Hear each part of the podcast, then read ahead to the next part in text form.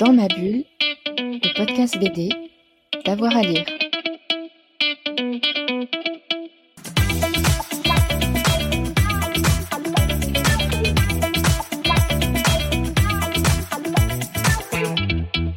Bonjour à tous et à toutes, bienvenue dans ce nouvel épisode de Dans ma bulle, votre podcast 100% BD avec avoir à lire. Avant de commencer euh, cet épisode, notez-le et il faut nous mettre une petite note sur les plateformes sur lesquelles euh, vous nous écoutez. En fait, ça fait toujours plaisir et puis ça fait du bien au podcast. Place maintenant au zombie, un zombie même euh, plutôt sympa. Il est jeune, il s'appelle Robbie, la foudre vient de frapper sa tombe, ce qui l'a réveillé et on suit ses aventures dans un album qui porte son nom, Robbie d'Emily Gleason. Elle est au micro de Fred Michel pour parler de cette drôle d'aventure. Bonjour Émilie Glison. Salut Fred. Merci d'être avec nous sur Dans ma bulle depuis Formula Bulle à Paris. Aujourd'hui, on va parler de Robbie. Vous avez fait un livre autour de votre frère qui s'appelait Drôle de Coco. Après, vous avez fait un livre sur notre ennemi en commun, le sucre. Et maintenant, vous partez plutôt vers une fiction autour d'un mort-vivant, c'est ça? C'est exactement ça. Pourquoi cet énorme pas de côté? Wow, parce que j'aime beaucoup le challenge, je pense. Euh, ça, va être mon 11e livre, 12e, je crois. Euh, en niveau BD adulte, j'essaie de toucher à tout parce que je sais que chaque récit et surtout chaque collaboration avec des scénaristes peut enrichir mon travail. Et vice-versa, j'imagine, j'espère. Et, euh, et, là, donc, quand Sonia Deschamps. L'éditrice de Virage Graphique m'a contacté en me disant écoute j'ai un script pour toi, c'est de l'horreur, c'est avec un auteur de roman euh, qui, fait des récits un peu trash, des fois porno, mais euh, vraiment très bien ancré. Olivier Bruno. Ouais, Olivier Bruno, ça pas de d'écriture. Et le tout parlera de petits zombies et de putréfaction et autres. Euh, j'ai un peu sauté sur l'occasion parce que encore une fois, ce challenge d'une part, et l'autre, j'étais vraiment la tête dans le junk food, donc sur un livre un peu documentaire sur le sucre qui, qui, qui me sortait par les yeux. J'avais besoin de voir autre chose. Ah, là, on le sent bien, vous, vous, êtes parti dans quelque chose de complètement dingue, foutraque, et on sent que vous avez pris plaisir à faire ça. Alors à chaque page, mm. vraiment. D'une part, je suis revenu au crayon, euh, qui va du 3B au 9B, c'est plus c'est gras, mieux c'est. Euh, donc le, souci du traditionnel, après avoir autant travaillé à l'iPad, j'avais besoin de revenir aux racines. Euh, l'esprit fanzine que je pouvais avoir étant étudiante, que j'ai retrouvé vraiment euh, d'une part dans le récit et dans le, traité graphique de, la BD. Qu'est-ce que ça vous permet, le crayon de papier? Oh, Plus de fantaisie, de liberté tellement, mais euh, enfin. D'exagération. C'était, ouais, c'est incroyable. J'avais oublié à quel point le papier me procurait un plaisir de dessin dingue, que ce soit, euh, alors évidemment aucun mot me vient, mais bon la, texture, c'est graveleux. Je sais pas comment le dire autrement. Plus c'est sale, plus ça me plaît. Plus je fais des erreurs, plus je les garde et plus je les aime. Et c'est ce qui qui donne vraiment naissance à mon style graphique qui me plaît autant, c'est euh, cette spontanéité que je n'ai plus avec l'iPad parce que l'erreur est interdite. Quoi. Tu, reviens tellement derrière. Là, par exemple, dans Robbie, je, vois tous les spots où j'ai laissé euh, le gommage mal fait qui, qui, vient amener un mouvement en plus au personnage et qui lui donne une espèce de fantomatique euh, qui le suit. Enfin, c'est moi qui aime la gestuelle et tout ce qui pétarade, c'est encore plus fort. Vous vous servez de vos erreurs pour construire votre récit. Exactement. Mais comme quoi, c'est une belle métaphore aussi. Oui, ouais, ouais, à fond. Euh, je suis pour les, échecs, je suis pour les erreurs, parce que il n'y a que comme ça que tu avances aussi euh, dans tous les milieux. Donc on va essayer de pitcher, de résumer l'histoire. Donc Robbie, c'est un mort-vivant qui part. Je vais faire très très court hein, parce qu'il y, a plein de choses à dire dans la bande dessinée. Je veux vraiment que les lectrices et les lecteurs s'emparent de l'histoire. Robbie, c'est un mort-vivant qui part à la recherche, à la quête de son identité, savoir pourquoi il est mort. Donc c'est à la fois une quête et une enquête aussi. C'est ça. Il y a un polar. c'est euh, un, polar thriller euh, où en fait voilà tu suis en fonction euh, au rythme du récit tu tu, tu découvres la, mort de Robbie. Mais et voilà c'est la première fois que j'en parle donc je vais peut-être un peu être balbutiante mais c'est quelque chose que je voulais faire du polar. Je suis incapable d'en faire. Ça fait longtemps que vous vouliez en faire? Euh, depuis que j'ai vu qu'il y avait un prix polar. ah, c'est pour ah, ça en fait. Celui-là, je vais l'avoir après J'ai des motivations euh, vraiment extrêmes. en fait, vous voulez euh, à tous les prix, c'est ça Ah oui, dans un monde rigolo. Bah, ça me motive plus qu'autre chose. Je veux pas les prix, mais je me dis pourquoi pas essayer ça Enfin non, c'est un peu horrible ce que je viens de dire. Je veux pas les prix. Je veux juste euh, toucher à tout et voir si ça me sied ou pas. J'ai vu que le documentaire avec Junk Food me sied, me sied, pas, ne me pas. Euh, tout ce qui est autobiographie ne me seye pas non plus. Je préfère l'autofiction, c'est bien plus libre. Et là, euh, mélanger polar, horreur et comique, parce qu'en fait, j'ai aussi réalisé en collaborant avec Olivier que le sérieux ne, ne, me sied pas, encore une fois. Je, je, me enfin, c'était plus fort que moi, il fallait que je rajoute des blagues absolument partout. Non, mais c'est hyper drôle. Il y a des, il y a des dialogues euh, hyper euh, croustillants, hyper euh, pointus, hyper saignants, pour reprendre l'image du mort-vivant. Et vous avez réécrit tout ça? Comment ça s'est passé le travail avec Olivier? Alors, réécrit, non. En gros, donc ça a commencé avec un synopsis de 10 pages. Ensuite, il a écrit, on en a discuté à voix haute, là où on voulait qu'il y ait des points forts, etc. Il a écrit un scénario de 73 pages, je pense, 74, qui était donc plus littéraire parce que Olivier ne vient pas de la bande dessinée et c'est ça qui était super intéressant, c'est que c'était visuel, euh, c'était des descriptions euh, qui pouvaient être euh, assez longues, mais qui me permettaient d'aller piocher ce que moi je voulais mettre en, exergue. Et par la suite, donc j'ai directement traduit en dessin euh, son script et euh, c'est là que je me suis permise d'enlever certaines scènes, de rajouter des personnages, de féminiser certains personnages, de, de, réécrire des dialogues des fois, euh, etc. Toujours dans l'aval de tiens, maintenant on se pose et on en discute ensemble. Qu'est-ce que tu penses de mes changements? Et ça a été un ping-pong comme ça du début à la fin, jusqu'à ce qu'on en soit tous les deux complètement heureux. et votre dessin, vous l'avez construit d'une traite ou ça a été petit à petit? C'est-à-dire? Vous avez dessiné au fur et à mesure ou ça vous a pris beaucoup de temps? Ah non, alors moi je travaille, j'ai besoin que le storyboard soit entièrement fait pour pouvoir ensuite me lancer. Euh, donc ça a été fait direct. Quel type de storyboard? C'est quelque chose d'évolué ou vraiment euh, crayonné euh? Alors si tu veux tout savoir, j'appelle ça des. on dit toujours des bonhommes patates. Bonhommes patates ouais. Moi j'appelle ça des bonhommes purés. Ah parce que je dessine même pas les personnages. Non, non moi c'est plus dans la compo, je vais faire ok, là il y a les bulles. En fait, je mets juste les bulles. Et euh, à peu près, si c'est du vu de loin ou vu de près, s'il y a une expression, je l'écris. Genre, euh. Donc c'est un peu illisible et euh, les gens qui bossent avec moi, les éditoristes notamment, me détestent, je pense, pour ça, parce que c'est. Et vous arrivez à vous relire Moi, ouais, ouais, complètement. Un peu comme les signatures de médecins, quoi. Oh ben, mon Dieu, c'est exactement ça. C'est comme une signature de 100 pages. et, et je n'ai pas de crayonné, parce que je pense que c'est une perte de temps au vu de ma manière de bosser ou où je lance direct, en fait. Donc c'est pour ça que je suis peut-être rapide, c'est ce que j'entends et que les gens disent de moi, mais c'est un plaisir de, ouais, de, de, de, découvrir en ancrant ma page euh, ce qu'elle donne. justement, rapide, donc vous en combien de temps vous l'avez dessiné? Alors l'ancrage a duré deux mois. Deux mois? Ouais, c'est des A3. Euh, et donc ce que je fais, c'est que je compose tout sur iPad, c'est quand même bien plus simple pour déplacer les cases, etc. Euh, j'imprime ensuite sur A3, je le fais à la table lumineuse et hop, mis de côté. Et ensuite, j'ai ancré le texte sur iPad aussi, parce que c'est encore une fois plus simple pour euh, poser les bulles, reprendre les, euh, harmoniser le tout.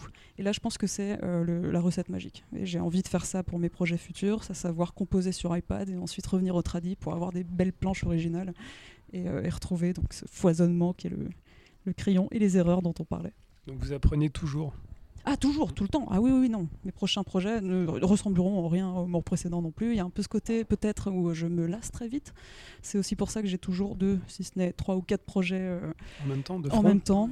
Euh, ce, qui peut être énorme, et enfin, ce qui je ne me vois pas faire le contraire. Je, me lasse donc très vite. Et 120 euh, pages, ça peut être laborieux. Et euh, ce qui me permet, comme je vais vite, encore une fois, de par exemple avancer le storyboard, faire autre chose, y revenir deux mois plus tard, voir les erreurs avec du recul et, euh, et leur travailler jusqu'à ce qui me semble parfait à mes yeux. Quoi. Et, pour l'instant, ça marche très bien. En tout cas, on voit bien que ça va vite parce qu'il y a une forme de vitesse dans votre livre. Il y a beaucoup d'énergie. Et vous y avez mis beaucoup de vous, non? Euh, Oui, énormément. Euh, notamment dans le hein. personnage de Carrie. Et de Robbie surtout, toute cette timidité, l'espèce de ah, je ne suis pas à ma place. Euh. Il est attachant, il est hyper attachant. Oh, oui, tous les personnages le sont dans un sens.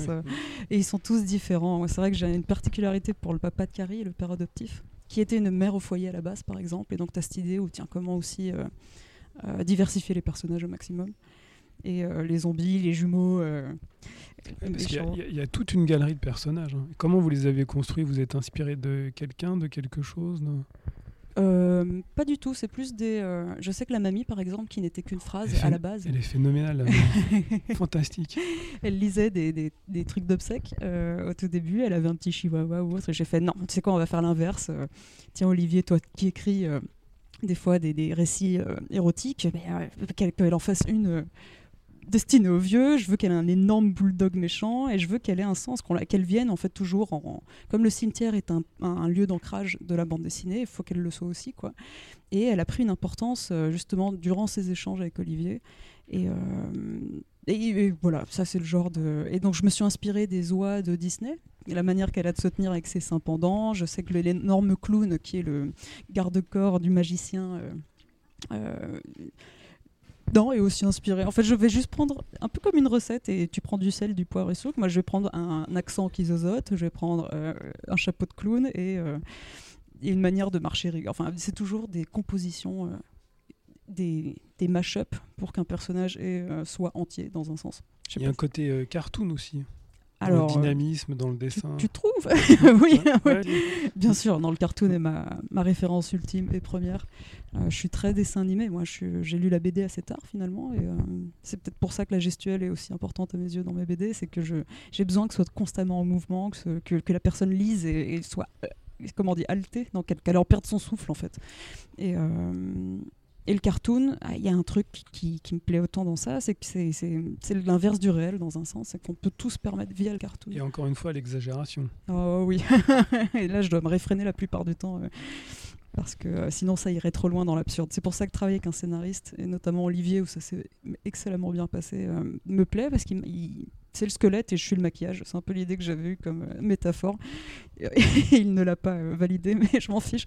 Euh, l'histoire se tient et elle est là et elle fonctionne grâce à lui. Et euh, moi, tout ce qui est un peu folie et. euh, c'est- pour moi un peu. Voilà, c'est le maquillage de la BD, mais c'est ce qu'on voit en premier, donc euh, ça me semble être un bon mélange.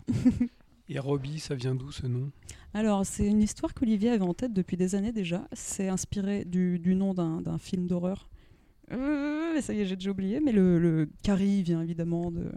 Enfin, il y a plein de petits. euh, de petites touches de référence à tous les films d'horreur un peu nanar euh, et pas nanar du tout de l'époque euh, dont euh, Olivier en est très friand. Je le suis aussi dans un sens un peu moins donc je m'y suis replongée aussi pour l'esthétique notamment lors de la grande boom chez Lou où à la base bah, dans le scénario c'était tiens on va ça va être des personnes X euh, d'Halloween quoi des, zombies des, euh, des fantômes etc et, je me suis dit autant s'amuser jusqu'au bout et ne faire que des références à des films de manière à ce que le lecteur la lectrice en lisant la BD puisse aussi faire oh mais regarde c'est ça oh mais là c'est euh, le fantôme du paradis blablabla Et c'est vrai, je parlais d'attachement par rapport au personnage de Robbie, mais Carrie, elle est très attachante aussi parce qu'elle est en marge, tout le temps en marge. Elle s'intéresse à des choses qui n'intéressent pas ses camarades. Elle, elle passe son temps dans un cimetière. Ouais. devient copine avec Robbie. Et pour moi, c'est une belle image aussi euh, qu'on peut donner aux gens. Il faut accepter la différence. Oui, d'une part, ouais, ça c'est clairement euh, l'idée. J'aime beaucoup sa répartie. Au Robbie est un peu plus réservé, il, euh, Et et il doute beaucoup, Robbie. énormément. En même temps, il se retrouve mort, le pauvre. et euh, le point d'honneur aussi que j'ai fait euh, durant le scénario, c'est que moi je voulais une vraie amitié. Je voulais pas qu'il y ait une espèce de flink entre les deux et que ça devienne une espèce de romance ado. Euh, parce que petite, je n'ai jamais eu l'occasion de voir ça. Euh, une amitié fille-garçon tant que telle. euh, et donc, euh, pareil, on en a discuté avec Olivier, et j'espère que ça se retranscrit, mais t'as un peu cette idée où jamais on se dit Ah, tiens, ils sont en train de tomber amoureux, ces deux cocos, et, Non, non, c'est une amitié avec euh, où ils se disent tout en fait. et c'est frontal. questions. Mm, Exact. Parce qu'il faut se dire les choses. Et Alors, les- et, euh, et oui, non. Et qu'ils aient 12 ans ou autre, ils pourraient être plus vieux, et, euh, puisqu'ils sont très matures tous les deux aussi. Et, et voilà, je vais finir cette phrase comme ça. Et le, le personnage du papa est intéressant aussi. Oui, alors là, est par très exemple, généreux. en travaillant sur le scénario, euh, le fait d'en avoir fait un, un homme gay et euh, père adoptif, il y avait toute cette question de l'abandon vis-à-vis de Carrie. Et donc, tout le, il y a un moment assez poignant, je pense, ou du moins qu'on a voulu, une discussion entre les deux où Carrie a beaucoup de questions sur euh, sa mère biologique. Et, et, et tout ça est né, encore une fois, grâce à nos échanges. Et je trouve que ça apporte énormément de force. Euh, non seulement de voir enfin un homme au foyer, parce que je l'ai fait en train de repasser des culottes avec des images de grise derrière, par exemple. Ça, c'est je l'aime beaucoup trop, ce personnage. Et, euh, Il est toujours là en fait. Il est toujours là pour euh, l'aider, répondre aux questions. ça, c'est intéressant. il est un peu naïf, quoi. Il arrive, ça sent mauvais.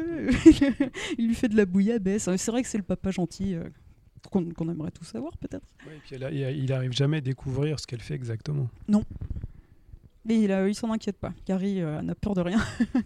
je le vois à la fin quand elle se lance dans la fête foraine, euh, sans trop divulgacher tout ça. Mais euh, il y a des fois où je me dis, ouais, c'est bien que ce soit une BD, parce que humainement, moi-même, en tant que fille de 12 ans, j'aurais jamais osé pouvoir faire autant. Mais c'est ce qui, ce qui donne du corps à la BD. Il faut oser dans la vie. il faut oser. S'il y a un mot à garder, oui. Justement, vous imposez des limites quand vous dessinez, quand vous écrivez? On me les impose, hein, souvent les éditeurs. Mon copain qui me relit, mes potes aussi. Je fais très peu relire mes, storyboards. Euh, parce qu'il y a ce côté où, ah non, je l'ai fait, la flemme de, revenir dessus. Je suis en train de travailler là-dessus. Parce qu'en fait, euh, c'est toujours mieux de, de, travailler au maximum un storyboard et de ne pas s'arrêter non plus à la première idée. Mais euh, des fois, euh, il, s'avère que la première idée était la bonne. Donc très souvent, en fait, quand je, je travaille, hop, je la mets de côté en me disant c'est la première, elle m'est venue instinctivement, donc tout le monde l'aura, donc il faut que je trouve autre chose. Je me casse la tête. Et puis je fais un mash-up. Enfin bref, c'est euh, il y a un peu ce côté où euh, oh, je savais plus que c'était quoi la question. je Non, parlais des les éditeurs, limites. les limites. Les limites. Vous imposez des limites à, Ben- à cause des éditeurs. si vous voulez que je sois honnête, euh, il y a un côté où euh, je, je m'en mettais aucune. Et je pense qu'un livre qui représente bien Émilie sans limite, c'est Comment survivre aux éditions Lapin, qui était vraiment un travail que je faisais, euh, que je dessinais en même temps que Tête drôle de coco quand j'étais étudiante. Et là, j'avais plus aucune limite parce que je venais de dessiner 16 heures, il était 2 heures du mat, et j'avais encore envie de bosser parce que j'étais une boulimie du dessin énorme, mais euh, sans limite, justement, où c'était, je, là, je sais même pas euh, comment va finir cette feuille. J'ai juste envie de, de dessiner. Et maintenant que je me relis, il y a un peu un côté très honnête, très vrai, très franc, que je ne retrouve plus dans mon travail actuel. Parce que j'ai grandi, parce que je suis peut-être plus professionnelle maintenant, où je ne vais pas penser à moi, mais aussi euh, aux gens qui vont me lire. Et, euh, et donc les limites viennent de moi-même, et j'essaye de retravailler, de, retrouver un peu cette, euh, liberté sans réfléchir, et sans, monétiser la chose non plus. Et ça, c'est compliqué. Mais j'y reviens petit à petit. Là, j'ai lancé un truc bête sur Instagram qui s'appelle. euh, J'allais en parler Ouais. justement. Super transition. Bravo, Émilie. Bah, c'est né comme ça, hein, c'est vraiment. Allez-y, racontez-nous. Oh là là. Euh, Histoire de case. Oui, c'est ça, c'est une histoire de case où donc, je suis assez mauvaise avec les réseaux. Euh, J'interdis les commentaires, j'aime pas trop euh, les altercations, j'ai peur en fait des gens derrière leurs écrans. Et mon Instagram me sert d'archive où je vais parler des dédicaces que je fais ou des derniers boulots que je fais, mais j'avais envie d'avoir quelque chose de régulier, d'une espèce d'exercice qui va me permettre de garder la main.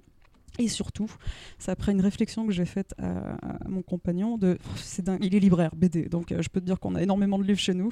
Et moi, je les ouvre jamais. Quoi. Je préfère binger Netflix tous les soirs, alors que ce sont que des BD qui m'ont plu, que j'ai acheté, que j'ai lu et, euh, qui représentent quelque chose pour moi. Donc, j'ai cherché un moyen de, euh, de me replonger dedans.